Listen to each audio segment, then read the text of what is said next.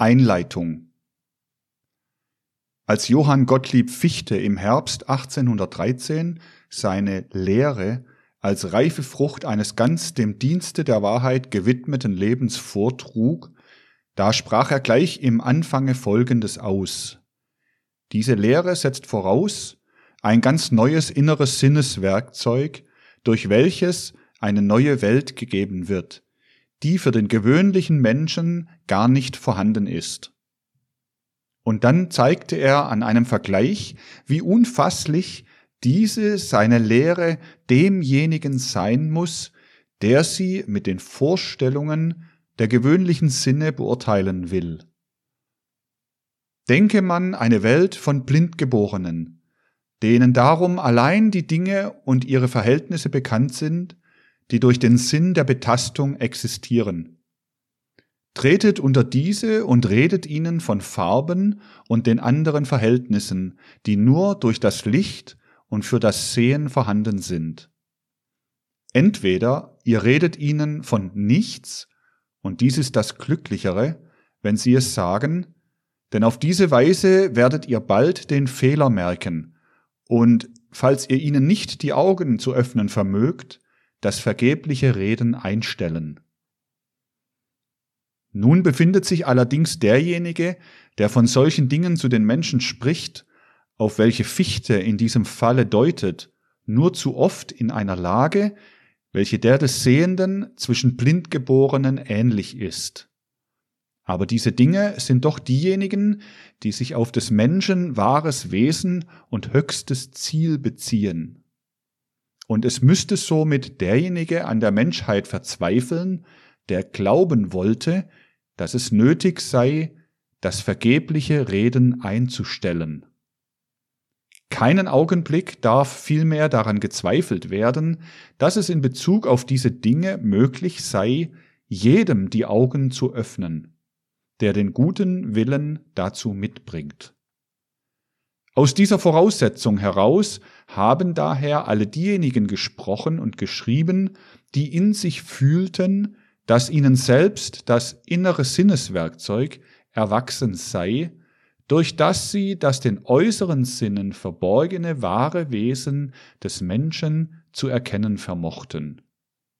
Seit den ältesten Zeiten wird daher immer wieder und wieder von solcher verborgenen Weisheit gesprochen.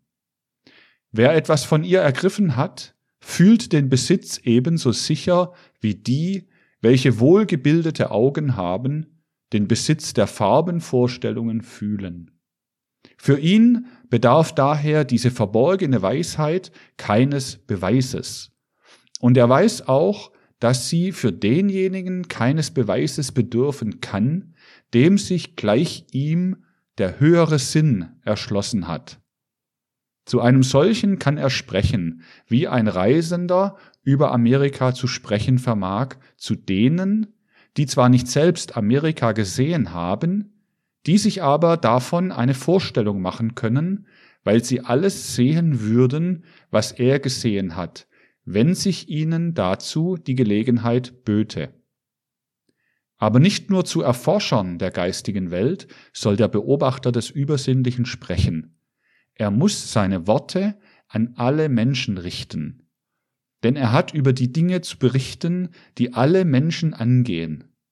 Ja, er weiß, dass niemand ohne eine Kenntnis dieser Dinge im wahren Sinne des Wortes Mensch sein kann. Und er spricht zu allen Menschen, weil ihm bekannt ist, dass es verschiedene Grade des Verständnisses für das gibt, was er zu sagen hat. Er weiß, dass auch solche, die noch weit entfernt von dem Augenblicke sind, in dem ihnen die eigene geistige Forschung erschlossen wird, ihm Verständnis entgegenbringen können. Denn das Gefühl und das Verständnis für die Wahrheit liegen in jedem Menschen. Und an dieses Verständnis, das in jeder gesunden Seele aufleuchten kann, wendet er sich zunächst. Er weiß auch, dass in diesem Verständnis eine Kraft ist, die allmählich zu den höheren Graden der Erkenntnis führen muss. Dieses Gefühl, das vielleicht anfangs gar nichts sieht von dem, wovon zu ihm gesprochen wird. Es ist selbst der Zauberer, der das Auge des Geistes aufschließt. In der Dunkelheit regt sich dieses Gefühl. Die Seele sieht nicht, aber durch dieses Gefühl wird sie erfasst von der Macht der Wahrheit, und dann wird die Wahrheit nach und nach herankommen an die Seele und ihr den höheren Sinn öffnen. Für den einen mag es kürzer, für den anderen länger dauern. Wer Geduld und Ausdauer hat, der erreicht dieses Ziel. Denn wenn auch nicht jeder physische Blindgeborene operiert werden kann, jedes geistige Auge kann geöffnet werden. Und es ist nur eine Frage der Zeit, wann es geöffnet wird. Gelehrsamkeit und wissenschaftliche Bildung sind keine Vorbedingungen zur Eröffnung dieses höheren Sinnes. Dem naiven Menschen kann er sich ebenso erschließen wie dem wissenschaftlich Hochstehenden. Was in gegenwärtiger Zeit oft die alleinige Wissenschaft genannt wird, kann für dieses Ziel oft sogar eher hinderlich als fördernd sein, denn diese Wissenschaft lässt naturgemäß nur dasjenige als wirklich gelten, was den gewöhnlichen Sinnen zugänglich ist. Und so groß auch ihre Verdienste um die Erkenntnis dieser Wirklichkeit sind, sie schafft, wenn sie, was für ihre Wissenschaft notwendig und segenbringend ist, für alles menschliche Wissen als maßgebend erklärt, zugleich eine Fülle von Vorurteilen, die den Zugang zu höheren Wirklichkeiten verschließen. Gegen dasjenige, was hier gesagt ist, wird oft eingewendet, dem Menschen seien einmal unübersteigliche Grenzen seiner Erkenntnis gesetzt. Man könne diese Grenzen nicht überschreiten.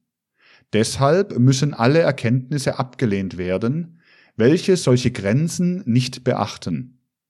Und man sieht wohl auch den als recht unbescheiden an, der etwas über Dinge behaupten will, von denen es vielen für ausgemacht gilt, dass sie jenseits der Grenzen menschlicher Erkenntnisfähigkeit liegen. Man lässt bei einem solchen Einwande völlig unberücksichtigt, dass der höheren Erkenntnis eben eine Entwicklung der menschlichen Erkenntniskräfte voranzugehen hat. Was vor einer solchen Entwicklung jenseits der Grenzen des Erkennens liegt, das liegt nach der Erweckung von Fähigkeiten, die in jedem Menschen schlummern, durchaus innerhalb des Erkenntnisgebietes. Eines darf dabei allerdings nicht außer Acht gelassen werden.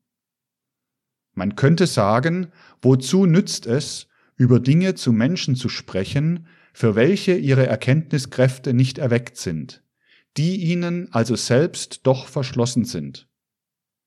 So ist aber die Sache doch falsch beurteilt.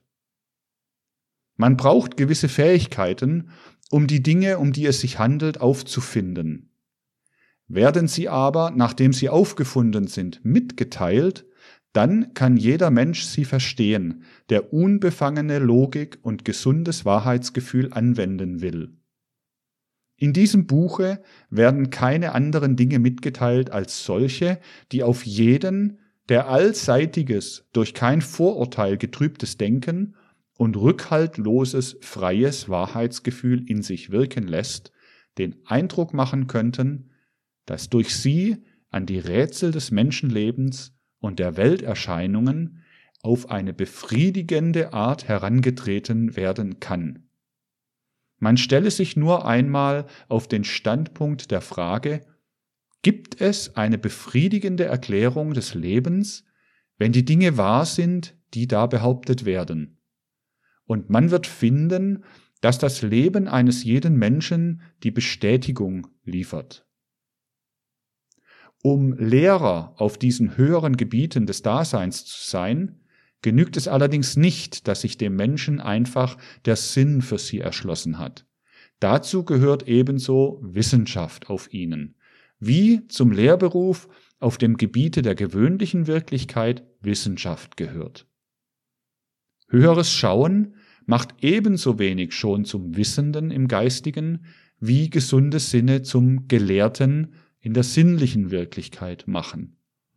Und da in Wahrheit alle Wirklichkeit, die niedere und die höhere geistige, nur zwei Seiten einer und derselben Grundwesenheit sind, so wird derjenige, der unwissend in den niederen Erkenntnissen ist, es wohl auch zumeist in den höheren Dingen bleiben.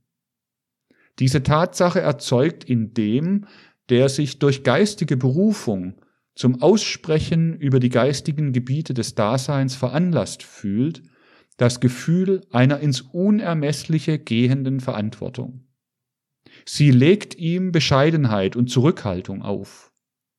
Niemanden aber soll sie abhalten, sich mit den höheren Wahrheiten zu beschäftigen. Auch den nicht, dem sein übriges Leben keine Veranlassung gibt, sich mit den gewöhnlichen Wissenschaften zu befassen.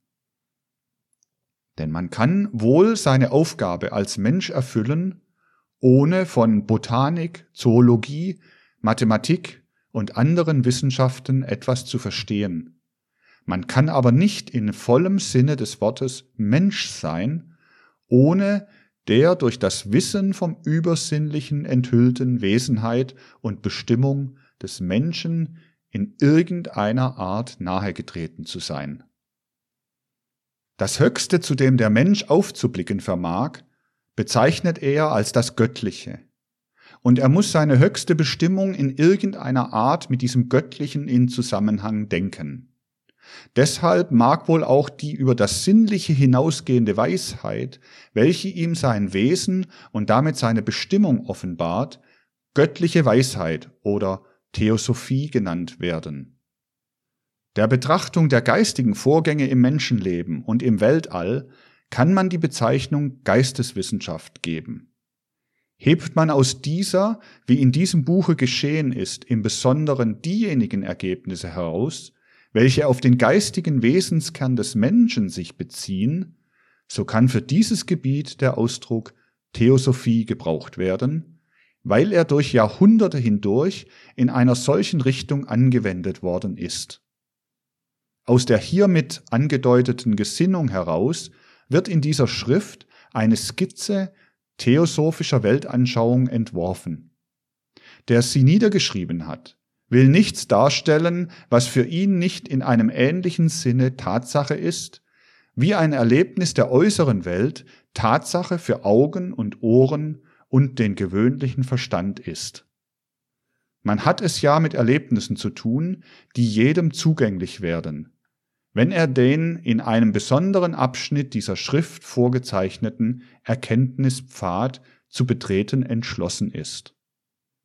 Man stellt sich in der richtigen Art zu den Dingen der übersinnlichen Welt, wenn man voraussetzt, dass gesundes Denken und Empfinden alles zu verstehen vermag, was an wahren Erkenntnissen aus den höheren Welten fließen kann, und dass man wenn man von diesem Verständnisse ausgeht und den festen Grund damit legt, auch einen gewichtigen Schritt zum eigenen Schauen gemacht hat.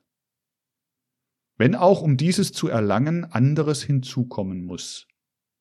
Man verriegelt sich aber die Tür zu der wahren höheren Erkenntnis, wenn man diesen Weg verschmäht und nur auf andere Art in die höheren Welten dringen will.